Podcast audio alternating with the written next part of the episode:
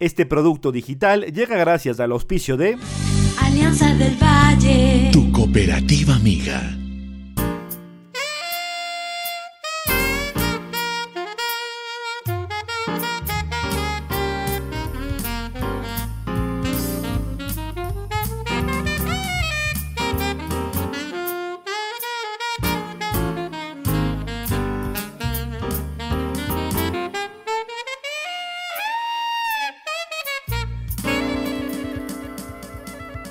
Tal amigos? Muy buenas tardes, eh, bienvenidos a Café Estéreo. Estamos eh, empezando ya la temporada 2 de nuestro podcast que además desde este eh, 2021, desde este mes de mayo, pues ya lo vamos a hacer también en la plataforma de YouTube, lo vamos a hacer en video, así que nos sumamos, nos innovamos. Primero agradecerles eh, a nombre de todo el equipo de producción por los números, por sus reproducciones, por sus suscripciones, eh, tanto en Spotify como en Apple Podcast, en Google Podcast, en la temporada pasada y hoy nos sumamos al video.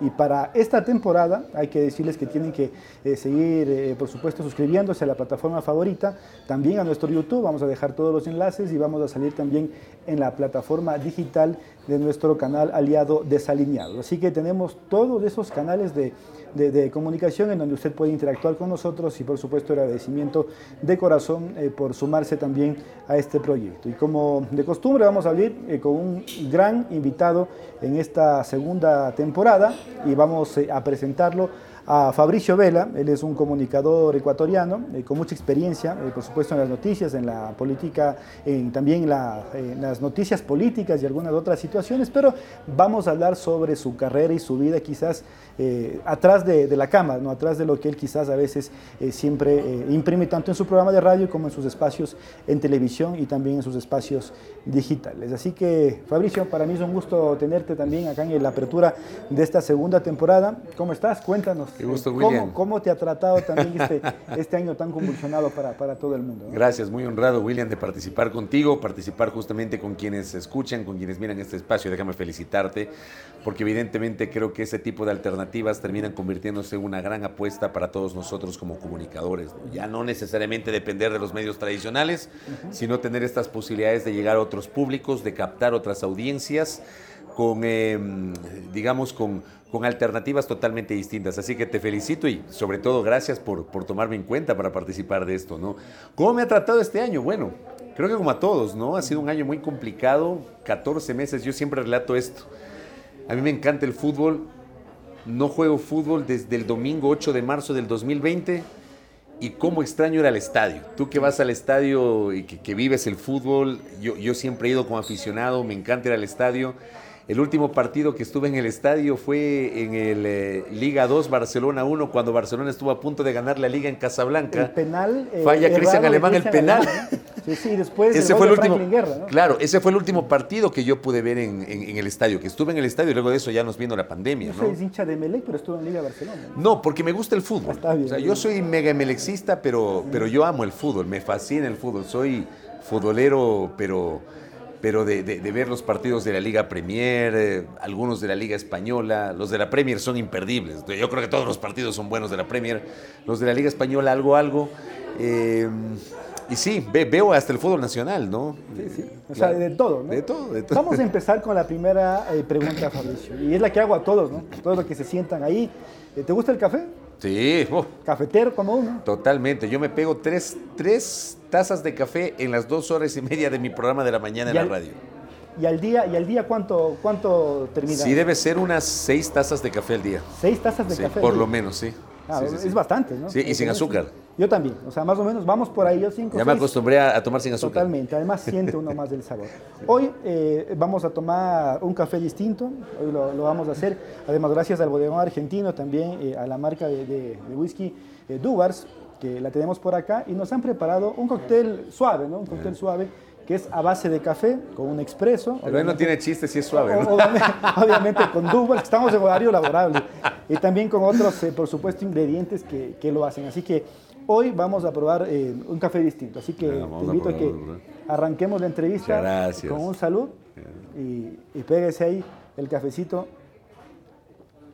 Mm. Por supuesto que muy bueno. Muy bueno. Además, con el calor de Quito que Por supuesto lo tenemos soles, ahora, ¿no? Para empezar. Muy bien, bueno, empecemos y, y por ahí a mí me contaban, pues, supe investigar también eh, eh, y dar con, con este dato. Y, y Fabricio empezó siendo periodista deportivo, siendo eh, alguien que, que empezó a ir a las canchas. Así que cuéntanos un poquito de esa faceta, Fabricio.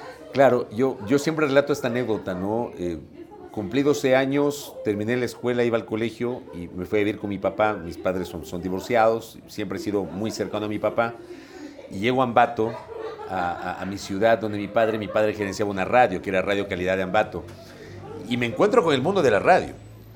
Y, y- y claro, empiezo a ir al estadio siendo guambra de 12 años, ¿no? Mi papá era la Qué voz. lindo el Bellavista, ¿no? Sí, al Bellavista. En ese tiempo el técnico universitario además tenía un equipazo.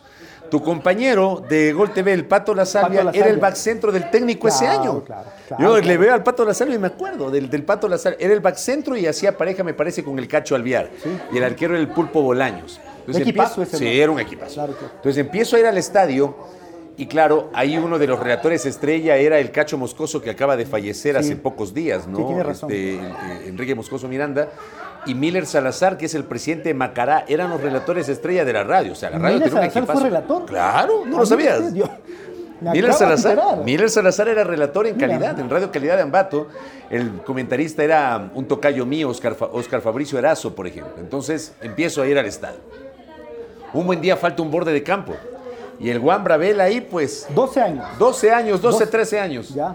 El Juan Bravel ahí, me mandan con los cables al camerino. En ese tiempo, obviamente, no tenías celulares, tenías el cable, teníamos handy. el handy. Handy, claro. Ya tenías el handy. Y en los camerinos tenías los proof para conectarte, ¿no? Con Claro. el cable directamente a la cabina. Y te dejaban estar en el camerino, pues. Claro, era otra O cosa. sea, no había estos problemas de los derechos que ahora tenemos. ¿no? O sea, podías, todas los- las radios podían entrar, tenían sus puestos ahí, se conectaban al plug y transmitían para la cabina. Entonces, estaba yo en los camerinos y empecé a hacer reportería ahí, siendo guambra, todavía con una voz totalmente finita. Claro, a los 12 años uno no- ni madura. No, voz. no, ni madura, pues ni madura. Y de ahí tuve la oportunidad de, de hacer borde de campo, ¿no? Lo- Los famosos tiros de esquina, los cambios, Las amarillas. eh, las amarillas y todo. Y empecé así, lo hacía desde el graderío, desde el borde de campo del Estadio Bellavista. Así empecé, a veces me subía a la visera donde se ponían las cámaras de televisión. Claro. Me subía a la visera también ahí. Entonces así empecé yo en, en, eh, digamos, en, en el mundo de la radiodifusión, pero en el tema deportivo. El ¿no? fútbol romántico en ese época. Sí, ¿no? claro, Sí, sí, claro, sí. era otra cosa. Era un buen equipo el del técnico ese año, muy buen equipo. Llegó a quedar, año 86, llegó a quedar tercero, me parece, porque hubo un cuadrangular al final, que creo que quedó Nacional campeón, Barcelona subcampeón, técnico tercero, Deportivo Cuenca cuarto. Incluso me fue a Cuenca un partido del Cuenca con el técnico y ganó el Cuenca 3 a 1. Me acuerdo que ese viaje de Ambato a Cuenca fue terrible. Matador. Fue horrible porque resulta que hubo un deslave en Chunchi y tuvimos que bajar a la costa al triunfo Dios. y luego subir por la troncal hasta Cuenca, como 10 horas de viaje desde Ambato. Un Un paseo. Claro, claro. Eh, y, y- y lu- y luego, luego, digamos, en el ámbito deportivo, ¿no? Luego tuviste al Macará 87-88 que, que ascendió. El año que yo llegué a vivir en Ambato no estaba Macará en primera. Y por eso me gustaba más el técnico a mí. Siempre me gustó más el técnico. Pero el Macará tenía un, me- un mega equipo. Debes recordar a Germán Lejía, el peruano, que es uno de los mejores jugadores que yo he visto en el fútbol ecuatoriano. El tipo jugaba parado, pero te distribuía la pelota, ¿no?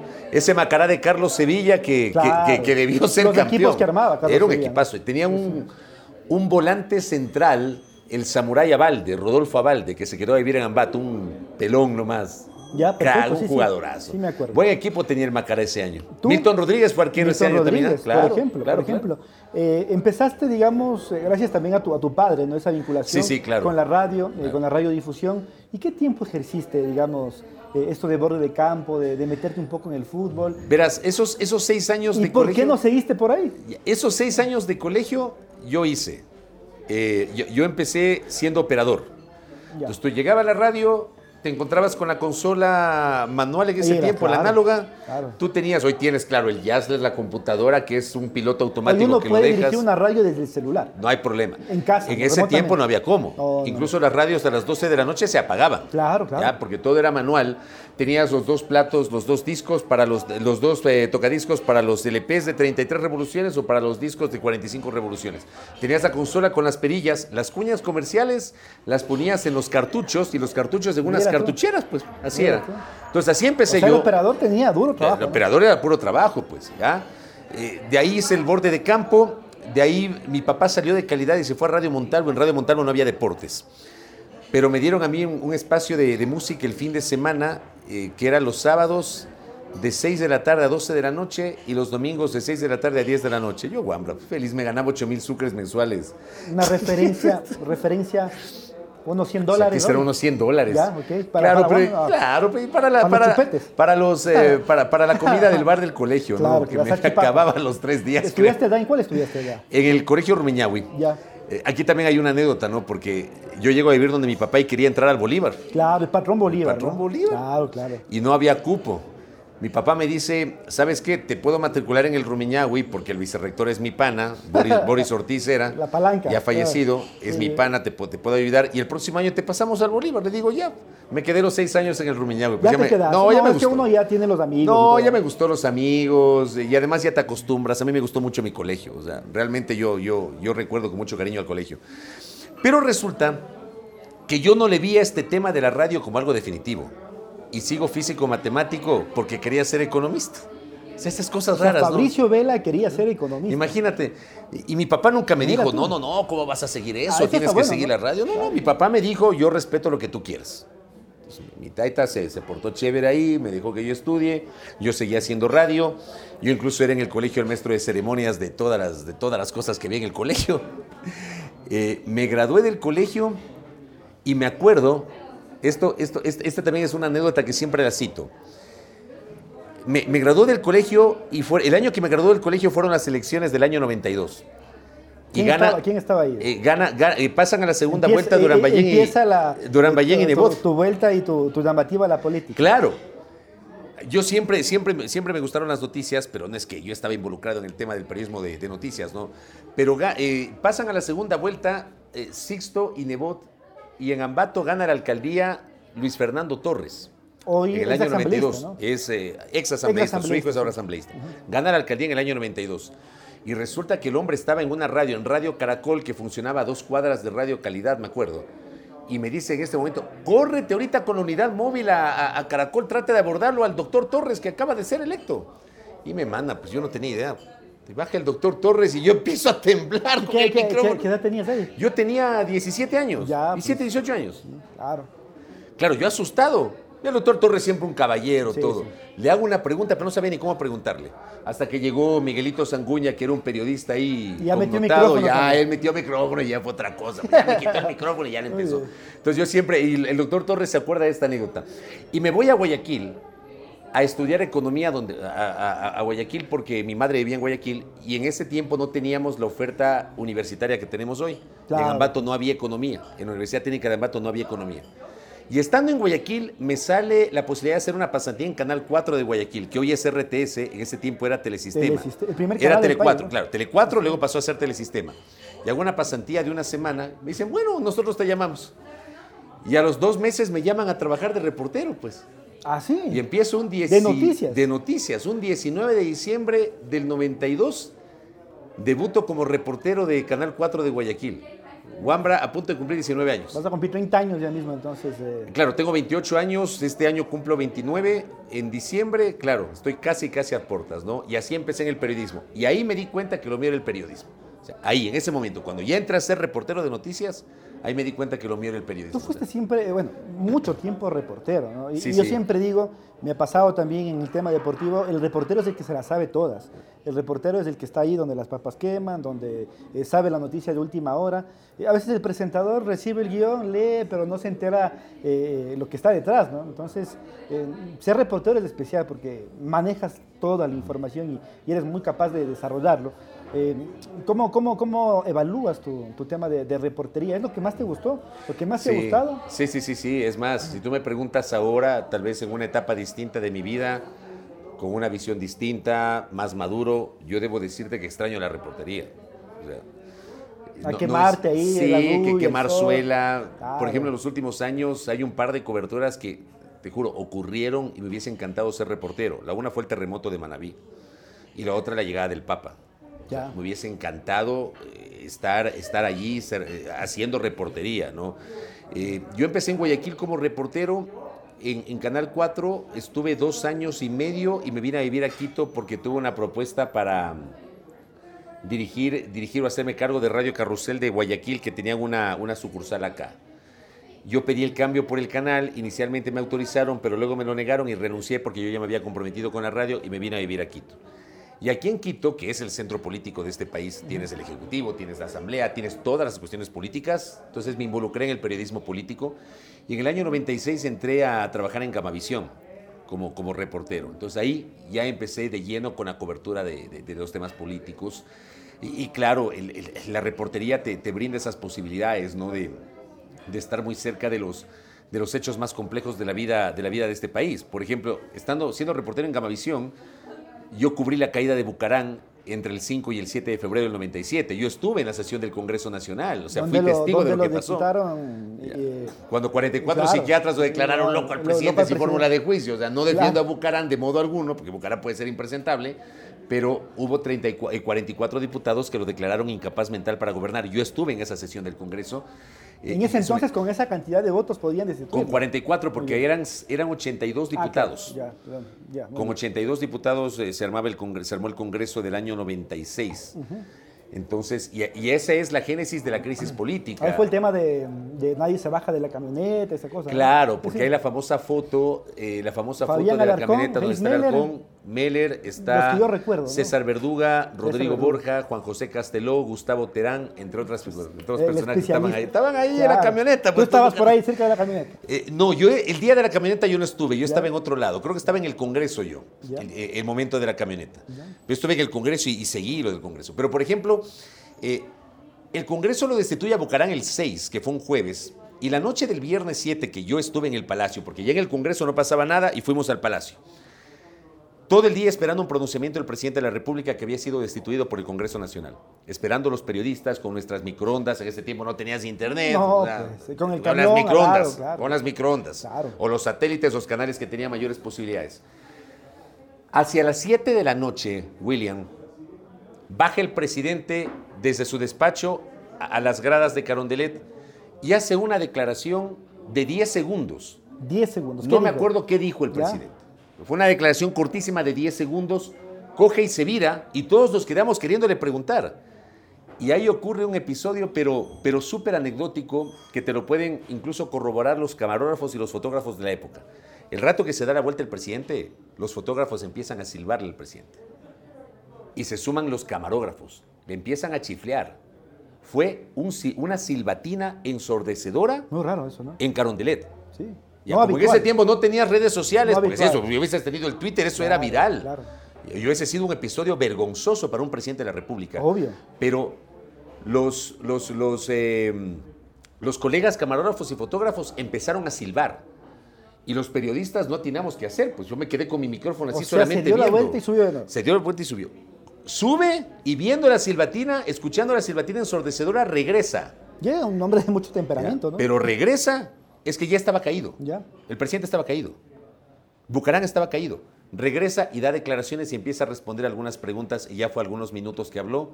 Luego volvió a subir y se no volvió más. De ahí se, se fue a Guayaquil, dio una, una, una declaración en su casa, pero el hombre estaba caído, ¿no? Después pasó Pero- lo que pasó. Claro, pero este episodio de la silbatina, imagínate. Oye, que- eso no todo el mundo lo recuerda, pero lo Con hashtag y todo, ¿no? Silbatino hubiesen No, puesto. fue, fue terrible, Claro, claro, pero no tenías redes, ni tenías, ni tenías de internet, pero, pero eso pasó y yo fui testigo de Todo eso. eso cuando estabas en Gama.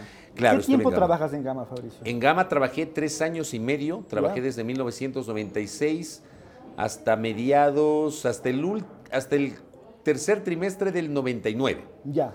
Antes de ese otro episodio que. Claro, que pasó antes de la ¿no? caída de Maguad. Sí, de ahí entré a Teleamazonas. A Teleamazonas. En Teleamazonas, sí, estuve en Teleamazonas en el tiempo más complejo de Teleamazonas. Eh, ¿Ya? Fue, digamos, la etapa, la, la etapa más dura a nivel económico de Teleamazonas. Eh, incluso en esta etapa se, eh, se- se dio la transición de la familia Granda a- al grupo Diners, que, que es, eso, todo el mundo lo conoce, ¿no? que, que la familia Granda entregó el canal en dación de pago porque no podía pagar las deudas del grupo Diners. Eh, para nosotros era complicado, no nos pagaban el sueldo. A mí yo cumplí, cumplí un año y me, y me, y me, me hicieron firmar un acta de finiquito y me hicieron otro contrato. O sea, así, así se manejaba, porque no, no había seguridad, ¿no? Entonces, estuve un año y medio ahí en el canal y justamente cuando estuve en el canal ocurrió la caída de, la caída de Maguada en enero del, del año 2000, ¿no? eh, que fue la toma del Congreso y, Y el tri- triunvirato y el triunvirato, ¿no? que yo, me- yo siempre, siempre relato que me acosté a las, a, las, a las once y media de la noche, me acosté con la incertidumbre del triunvirato. Y me levanté a las cuatro y media de la mañana escuchándole a Gustavo Novoa en el Ministerio de Defensa tomando el poder. O sea, tuvimos una incertidumbre en la madrugada y entre lo que me acosté a dormir y lo que me desperté, ya tuvimos al vicepresidente asumiendo el poder con el apoyo de los militares en el Ministerio de Defensa. Increíble. Eso pasó justamente ese Rapidito. 21, 22, de- entre 21 y 22 de enero del año 2000. Eres eres muy, muy exacto en las fechas, ¿no? Ya te, pa- parecido al Es que- abogado Patricio Palau. No, no, no, yo, yo, yo a Palau. No, Palau sabe, Palau sabe hasta la hora, el Sí, uso sí. horario, sabe la georreferencia. Fue mucho mu- compañero muchos años tú. Claro, claro, el- el antes, abogado antes de seguir compañero. con eso, eh, ¿tuviste alguna referencia en estos primeros pasos? Eso me, me olvidé de, de preguntarte, re- retrocediendo, es decir, Fabricio Vela quería ser como tal persona. Sí. ¿Te gustaba el periodismo de tal persona? Sí, Decías, sí, sí. eh, yo, yo, yo quiero ser como él. ¿Quién era esa persona? Uf. ¿Sabes quién fue mi jefe en el año 96 en Gamavisión? No. Carlos Vera, Carlos Vera. cuando hacía periodismo. Hoy no hace, No, no hace periodismo. no hace periodismo. Hoy no hace periodismo. ¿ya? Pero cuando Carlos Vera era periodista, hacía periodismo. Él fue tu jefe. Para mí era Él un fue tu referente. Él fue mi referente. Era un maestro. El tipo era un maestro. El tipo era, era genial, genial. Yo, yo mucho de lo que soy como periodista, yo se lo debo a él en mis inicios, en mi formación. ¿Qué, qué, qué, qué puntos me puedes dar? Unos tres puntos. por- Por ejemplo, eh, la frontalidad, la necesidad de, de la excelencia, de buscar siempre la excelencia, de cumplir con los presupuestos periodísticos, de la contrastación, de la verificación, de la precisión. O sea, Vera nos impulsaba a hacer eso. Y sobre todo, Vera siempre decía, a mí no me digan que soy imparcial, yo no soy imparcial. Y yo siempre digo lo mismo, yo no soy imparcial. Y eso le digo a mi audiencia. Cuando yo hago opinión, yo no puedo ser imparcial. Es como cuando tú en los partidos de fútbol, tú tienes una visión que probablemente tu relator no la comparte. Tú puedes decir, el Aucas jugó bien y le ganó bien a la liga, y tu relator dice, no, yo creo que el Aucas jugó mal, pero se encontró con los goles y la liga no mereció perder. La, la- la opinión Es es, un esa. punto de vista, ¿no? La visión es un punto de vista. Sí. La opinión es un punto de vista. Entonces, Vera me enseñó eso. O sea, Vera era, Vera era un top en ese tiempo. Y yo aprendí de ese top. Entonces, esos seis, seis, siete meses que fue mi jefe, yo aprendí muchísimo. Yo creo que, tuve, una, gran influencia de él en, esas primeras, en esos primeros eh, meses en Gamavisión hasta que él se fue. Y luego quedó Andrés Carrión y Lolo Echeverría, ¿no? Pero yo lo menciono a Vera justamente por su, por su influencia, ¿no? Unos años antes, yo, por ejemplo, siendo todavía muchacho, 18, 19 años, me encontraba con periodistas que yo ya les veía solo en la televisión. Pues. Pedro Jiménez, Sí. María Cecilia Largacha, Pepe Toledo, buenos amigos, eh, Steven Macías, que ya era, ya era un reportero que, que empezó a mostrarse en, en- eh, Fausto Valdivieso, que en paz descanse, que era un buen amigo, muy buen amigo. Me acuerdo que José Delgado, que, que ahora eh, tiene, tiene estos programas, ¿no? Que, que, que a algunos les gustan, otros no les gustan, pero José De Delgado. Roja, José ¿no? Delgado era reportero de Crónica Roja en Teleamazonas, ¿Ya? cuando yo empecé. ¿Sí? Entonces, por ejemplo, yo me encontraba con algunos de ellos, y por ejemplo, a mí, Pedro Jiménez me aconsejaba. Me aconsejaba, tienes que hacer esto, tienes que hacer esto.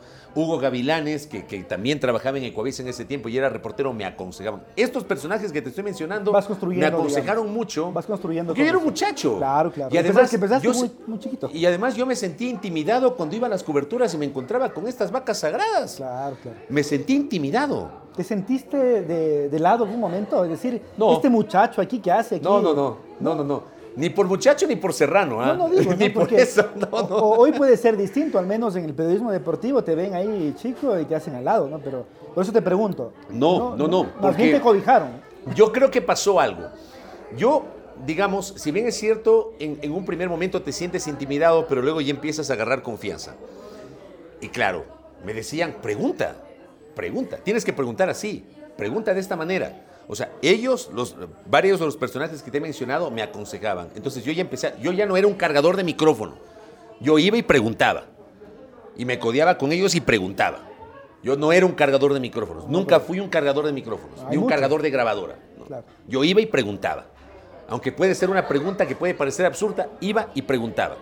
Entonces, ahí te vas ganando el respeto de la gente. Aunque se equivoquen, ¿no? a veces uno Porque te puede equivocas. equivocarse y te mofan en público. Claro, porque además, ya luego en este oficio, sabes que no hay pregunta mala, sino respuesta mala. Pero a veces el- a quien entrevistas te piensa mal. Claro, Yo, por ejemplo, claro. en un momento le entrevisté eh, al expresidente de la federación, Luis Chiriboga, fui con un dato mal enojó. planteado y me hizo quedar mal al frente de todos. Pasa, con Carlos Sevilla también, un buen amigo, Claro. en una rueda de prensa. O sea, me dijo que me calle y que me salga.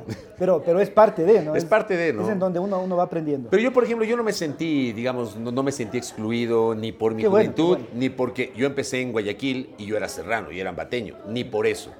O sea, aunque, aunque haya sido serrano, no, no, nunca yo sentí esa exclusión.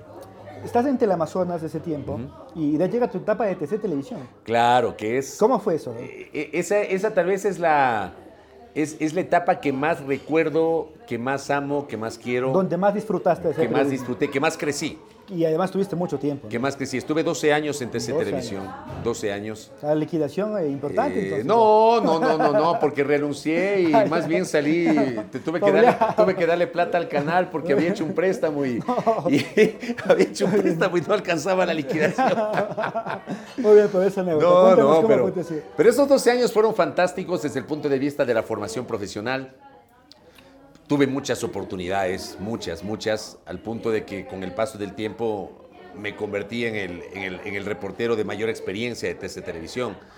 Eh, cubrí, por ejemplo, la, la caída de Gutiérrez en el 2005, la rebelión de los forajidos. Y eso fue un tema Sí, fue heavy, ¿no? fue complejo, fue, fue muy complejo Y- la caída de y Gutiérrez. duro, duro, ¿no? En las calles, claro. Claro, yo estuve en el Congreso, luego estuve en Ciespal, después estuve en las afueras, de- en, en- en el balcón del Consejo Provincial de Pichincha, Ah, claro, relatando lo que se estaban ahí dando los forajidos.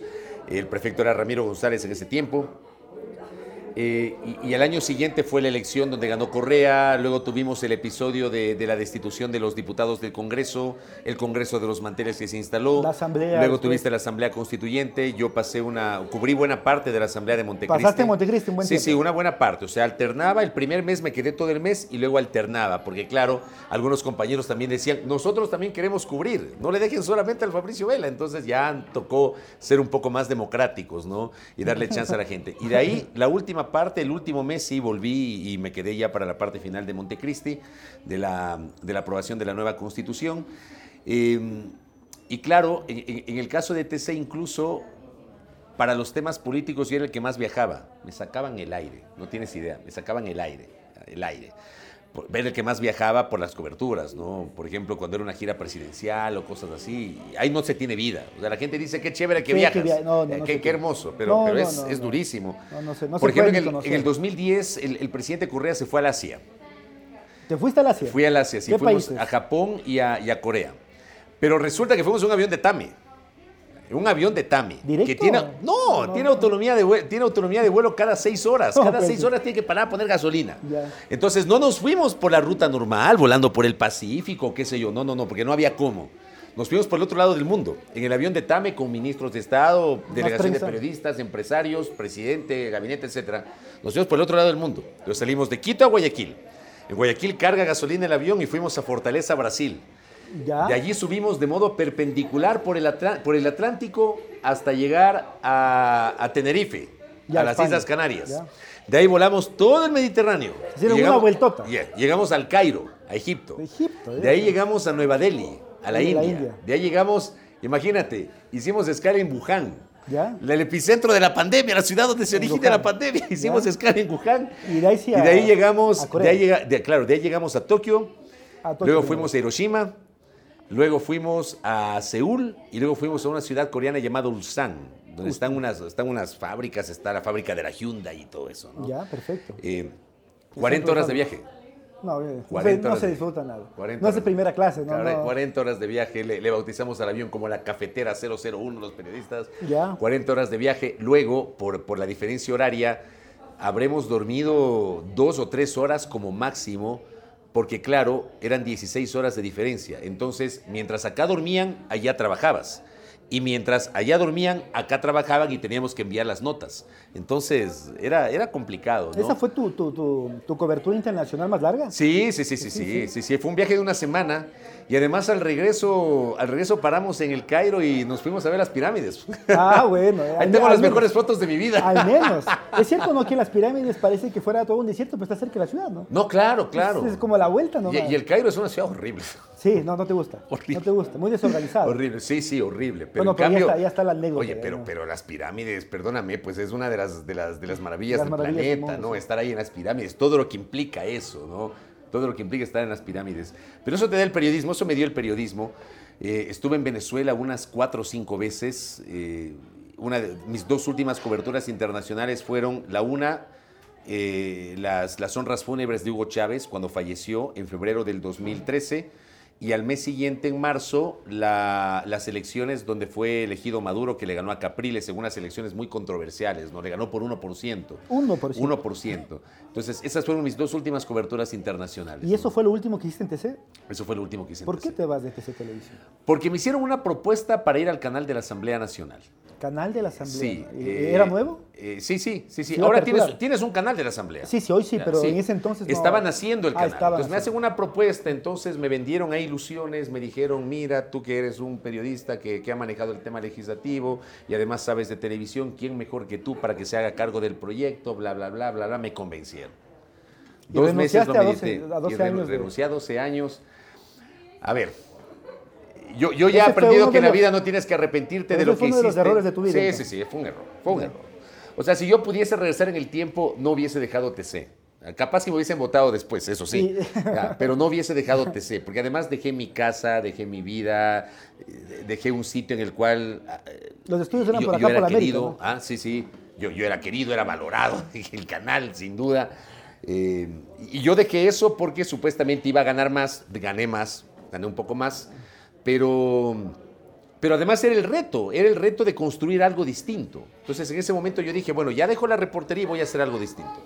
Lo cierto es que cuando tú entras a trabajar con políticos, nada es seguro, ¿ya? Porque siendo las... O sea, yo pedí que no Además se era un puesto político. Claro, pero yo pedí, político. yo pedí que no se metan los políticos y me aseguraron que no. Creo que Estando no. allá, no. imposible. Ese es un error, por No, no, ejemplo. no, sí, sí, Creer sí, que un político no se va a meter en tu trabajo. Entonces empezaron luego a cuestionar, porque yo... Ah, tenías una línea editorial. Claro, porque yo empecé a manejar una línea plural, porque si tú, la Asamblea Nacional es el reflejo de, de varias organizaciones políticas. Y si bien es cierto, tú en ese año 2013 tuviste una organización política que tenía 100 de 137, no le podías cerrar las puertas a los otros 37. Alianza País de Guatemala Ya, 100 asambleas. claro. Eso creo que Es- es el, el- Ese es el top. No, no, tope. en, en- en la historia de la República, nunca una fuerza política ha tenido tal cantidad de, de legisladores por sí sola. O sea, era solo le sale la mano y listo. Claro, y luego empezaron a cuestionar que por qué entrevistábamos a fulano, que por qué entrevistábamos a sultano, que sí, que, que, que esta persona es, es enemiga de la vicepresidenta, que, de la presidenta, que no sé qué, que este otro señor le maltrató al presidente Correa. Entonces yo ya empecé a discutir eso. Así que me hicieron la vida imposible, ahí me, me jugaron, como, como se dice popularmente, Barcelona con algunos temas. Esa casicha de Melego. Claro, pero, pero, pero fue complejo, ¿no? Fueron tres años, obviamente tú aprendes de todo, ¿no? Aprendes de todo. Eh, hice, un, hice un buen equipo, un buen equipo. ¿Con mi- quién mi trabajaste equipo, ahí? mi gente, gente joven, Ah, ¿no? gente Con joven, gente ¿no? joven, ¿no? Eh, yo, yo armé un equipo en la televisión. Es más, el primer incumplimiento fue que no me dieron el control de la televisión. Ah, no, Ya, entonces no, ¿a no me dieron el control. O sea, me encargué fue de los noticieros, pero no me dieron el control del canal. Lo ibas como director la del propuesta, canal. Claro, la propuesta era que yo me encargue de construir el proyecto. Ahí a armar el Y no guion, me, dieron el- nunca, no me dieron nunca las herramientas para construir el proyecto de la televisión. Es decir, fue una de el experiencia económicamente buena, pero Sí, profesionalmente mala. económicamente bueno en un primer momento, pero después... ¿Qué te No, el sueldo? después no, sí, luego me bajaron el sueldo. No, no, no, fue una experiencia, digamos, que, sirve para, para, para eso, para acumular experiencia, ¿no? Muy bien, seguimos eh, aquí con, con Fabricio Vela. No olvidar que este programa es auspiciado por Cooperativa Alianza del Valle, en donde rapidito, con mucha facilidad, entras a la web y consultas si eres, eh, por supuesto, apto para un crédito 100% digital. Así que ya saben, eh, revisen las redes sociales y saben cuáles son los requisitos. Y también agradecemos a- al bodegón argentino donde estamos ubicados. Hoy tomamos un café distinto, un café frío, eh, con esta marca de whisky también, Duwards, y dándole a Café Estéreo. Fabricio, nos quedamos en el tema de, de también paralelo a la radio, ¿no? Claro. ¿Qué tiempo estás en Majestad?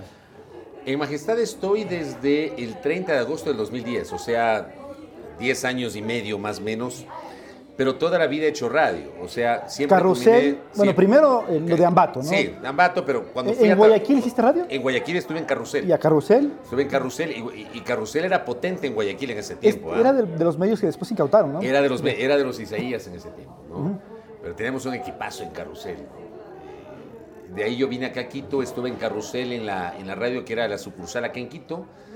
Eh, estuve en Radio Bolívar, en tres etapas en Radio Bolívar que ya desapareció. En Quito, ¿no? En Quito, sí, cuando vine acá. Ahí también armaron deportes en algún momento, ¿no? Sí, sí, sí, cómo no. Radio Bolívar de don Jorge Aguilar Ventimilla, que ya falleció. Eh, estuve en Radio La Mega también, de Patricio, De Patricio Borja Reyes. Borja, en su momento teníamos un programa con, con José Antonio Sánchez, con quien hoy hago un programa Ya. digital en las tardes. Programa de noticias igual. Era un programa, pero más relajado, ¿no? Un programa más conversado. Yo en ese tiempo todavía era acartonado.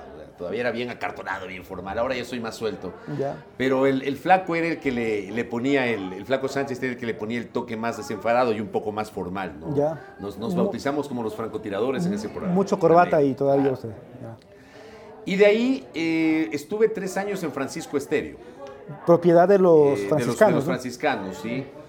Hice ahí un noticiero hasta que los franciscanos son más o menos como los militares, ¿no? Cada, cada, cada cierto tiempo cambian, a sus directores, cambian a sus jefes. Bueno, de hecho, todos los, el- eh, los órdenes religiosos tienen Claro, pero el, el- padre Ríos, que era el, director, que era espectacular, lo cambiaron, lo relevaron y pusieron ahí otro cura que, Que no le gustaba. que nos hizo la vida imposible. O sea, nos hizo la vida imposible.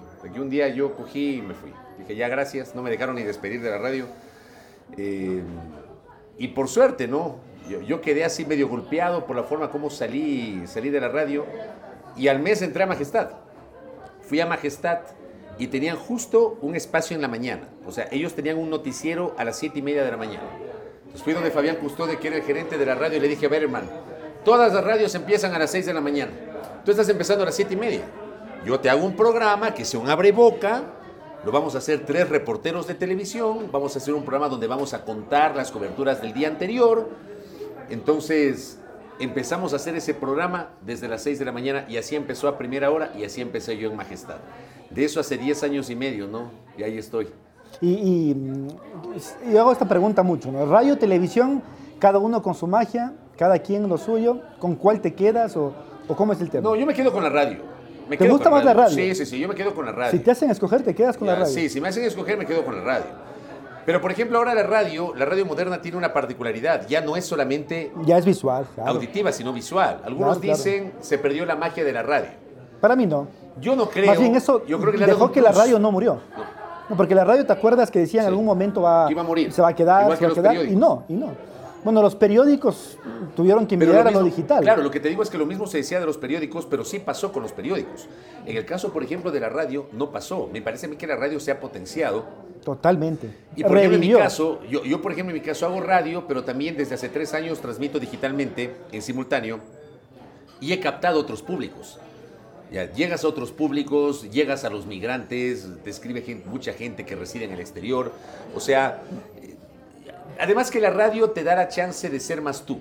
Yo, yo creo que incluso, como te decía hace, hace un momento, yo ya antes era mucho más acartonado. Creo que ahora soy un poco más desenfadado, mucho más natural. Creo Ya, ya no quieres corbata entonces. No, no, o sea, me gusta la corbata porque es parte de mi vestuario, pero por ejemplo, durante la pandemia solamente salía con camiseta polo. Claro, ah, bueno. Ahora por el canal es que ando con corbata otra vez, pero Bueno, fue el tema, eh, esto del tema de la radio. Agradecemos a, a Sebas Favara también, que nos facilitó acá, salud, salud, el tema de, del bodegón argentino, donde están las mejores carnes, ¿no? Además, es, es un asado eh, en leña. Así que gracias eh, también por, por la referencia y por la posibilidad de grabar acá nuestro, nuestra segunda temporada.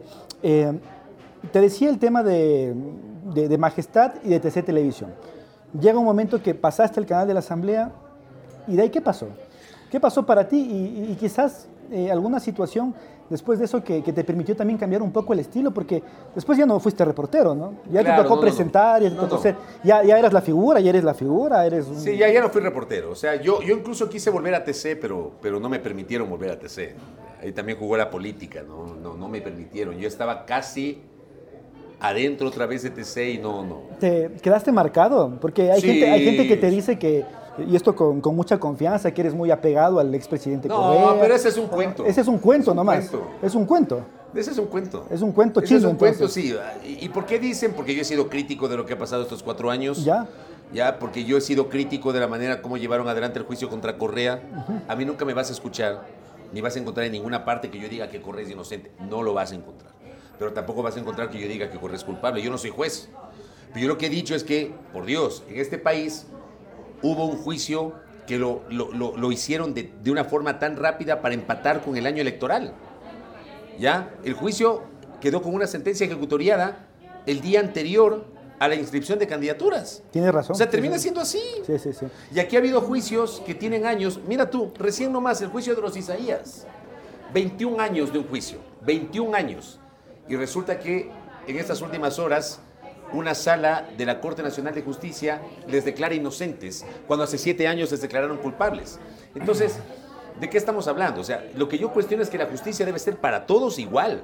Para todos igual, no solamente para unos y no, y no para otros. Y bueno, Entonces, sí, sí, porque sí. tengo esta posición. Me dicen, ah, eres correísta. Que pasa es que eso, cuestionas a Moreno, eso- ah, yo creo que ese es un tema de las redes también, ¿no? Sí, que, que es lo malo de este nuevo mundo digital, en donde tú hablas de algo y, o sea, no, no puede ser eh, o blanco o negro, no puedes estar en la mitad porque eh, te cuestionan cuando hablas a favor de, de lo que sea, No, y en te- cualquier momento, ¿no? Porque digo yo al menos te he visto que, al menos en tu programa de radio, eh, pues entrevistas a todos Sí, sí, por sí. igual, entonces no, no es que tienes una línea eh, hacia un lado, ¿no? O No, sea, así es. Por ejemplo, te, te voy, a, voy a hacerte infidente, ¿no? El presidente electo, presidente Lazo, presidente Lazo, una vez que nos encontramos en un, en un evento que yo moderé, claro, él me saludó y conversando dice, Fabricio es un periodista que yo respeto mucho, aunque está claro que estamos en las antípodas de las visiones, porque yo no pienso como el presidente Lazo. Es que de eso Yo se trata la democracia, no está mal, claro, obvio. Pero el presidente Lazo reconoce y respeta mi visión. De hecho, siempre lo te he atendido y todo. Claro, y, y- y Lazo nunca se ha negado conmigo una entrevista, Lazo conmigo siempre ha sido cordial, ¿ya? igual que otros actores políticos. es, es parte, o sea, yo no tengo en mi cabeza, ni en mi programa, ni en mis espacios tengo listas de gentes que no entrevisto.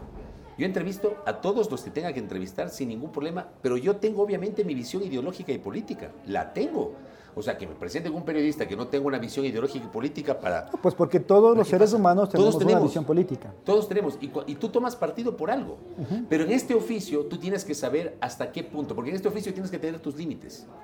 Ya, este oficio nosotros, Obvio. William, tú, yo, los periodistas, no somos ciudadanos comunes y corrientes. Nosotros tenemos el arma que es el micrófono y tenemos la posibilidad de dirigirnos a unas audiencias y tenemos una gravísima responsabilidad.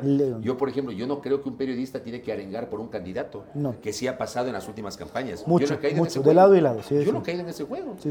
Entonces es gracioso, ¿no? Además, a mí la gente del correísmo, hubo un segmento del correísmo que a mí no me quería.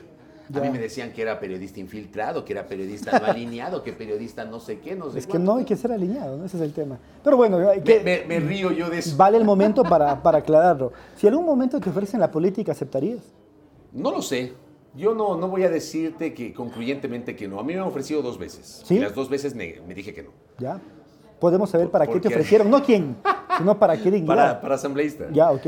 Pero dije que no porque las dos organizaciones que me ofrecieron, ¿no? No, no, no, no, no, van con tu lineamiento político. No, no, no, no, no. No, Y además porque yo creo que la política es un camino sin retorno. O sea, si yo mañana pasado decidiera dedicarme a la política, yo no puedo volver jamás al periodismo. Pero hay gente que lo ha hecho. Sí, sí, sí. Sí, sí. Sí, pero yo no lo haría. Ya, tú no lo harías. Yo no lo haría. Tendrías A que dedicarte a A mí eso. me encanta la política. No, no, obviamente, Me encanta la política. Eh, yo no voy a decir de esta buena de ver porque uno nunca sabe, ¿no? No quiero ser esclavo de mis propias palabras después. Sí, porque No ahora te sé. sacan todo lo que has No lo dicho hace sé. 10 años. Yo ¿no? te digo, no lo sé. Claro. No lo sé. Eh, si me preguntas, oye, en este momento te digo no, pero no sé qué puede pasar en el futuro. Claro. No lo sé.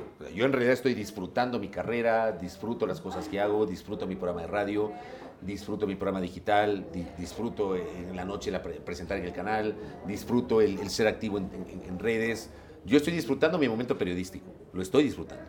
No sé qué vaya a pasar mañana, porque tú sabes que también esto es... Como todo, ¿no? ¿no? Eh, Yo, yo- y además yo que siempre digo, esta pandemia lo que nos enseñó es a no planificar mucho en todos Sí, sentidos. sí, sí, ¿no? claro. Porque Un día a la vez, dicen, ¿no? Sí, todos teníamos unos objetivos medianos marcados y, y todo se fue al pan, como dicen por ahí. Eh, ¿Qué pasó después de... ¿Trabajaste también después en otro lugar, después de, de la asamblea, eh, en temas de televisión? Claro, ¿O ya no. vino lo de RT1? No, en, en televisión tuve un programa en Canela TV. Tuve un programa durante un año Ahí estaba de jefe, ¿quién es alcalde hoy? Eh, o sea, él, es eh, El dueño, él era el del canal. Sí.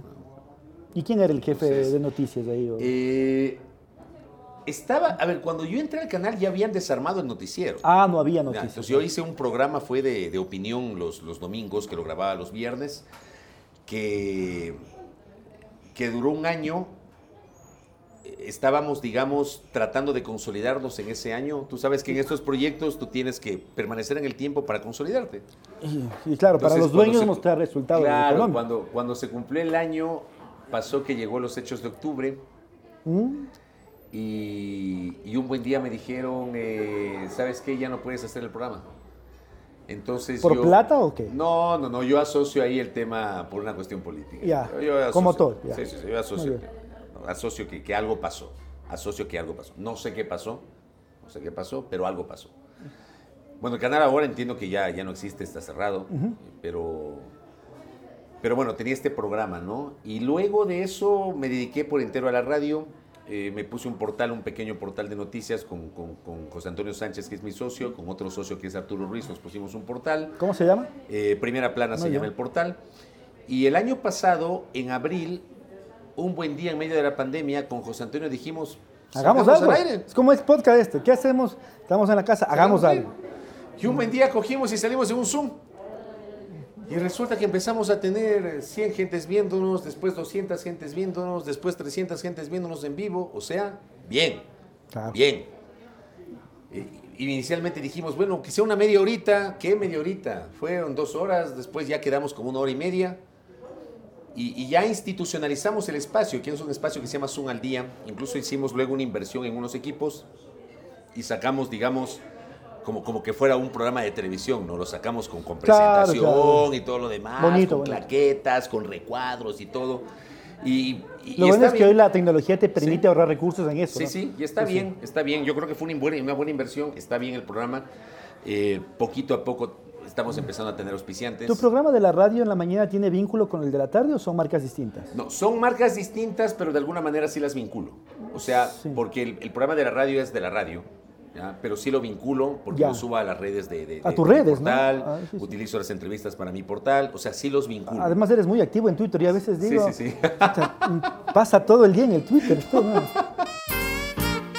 Queridos amigos, hasta aquí hemos compartido la primera parte de nuestra entrevista, de nuestra conversación con nuestro invitado en este primer episodio de la segunda temporada, Fabricio Vela. Les esperamos la próxima semana porque vamos a tener, eh, por supuesto, la segunda parte en donde vamos a dar un poquito más de fútbol y otras cosas. Así que no se olvide que una charla con café siempre sabe mejor. Hasta la próxima. Alianza del Valle. Tu cooperativa amiga.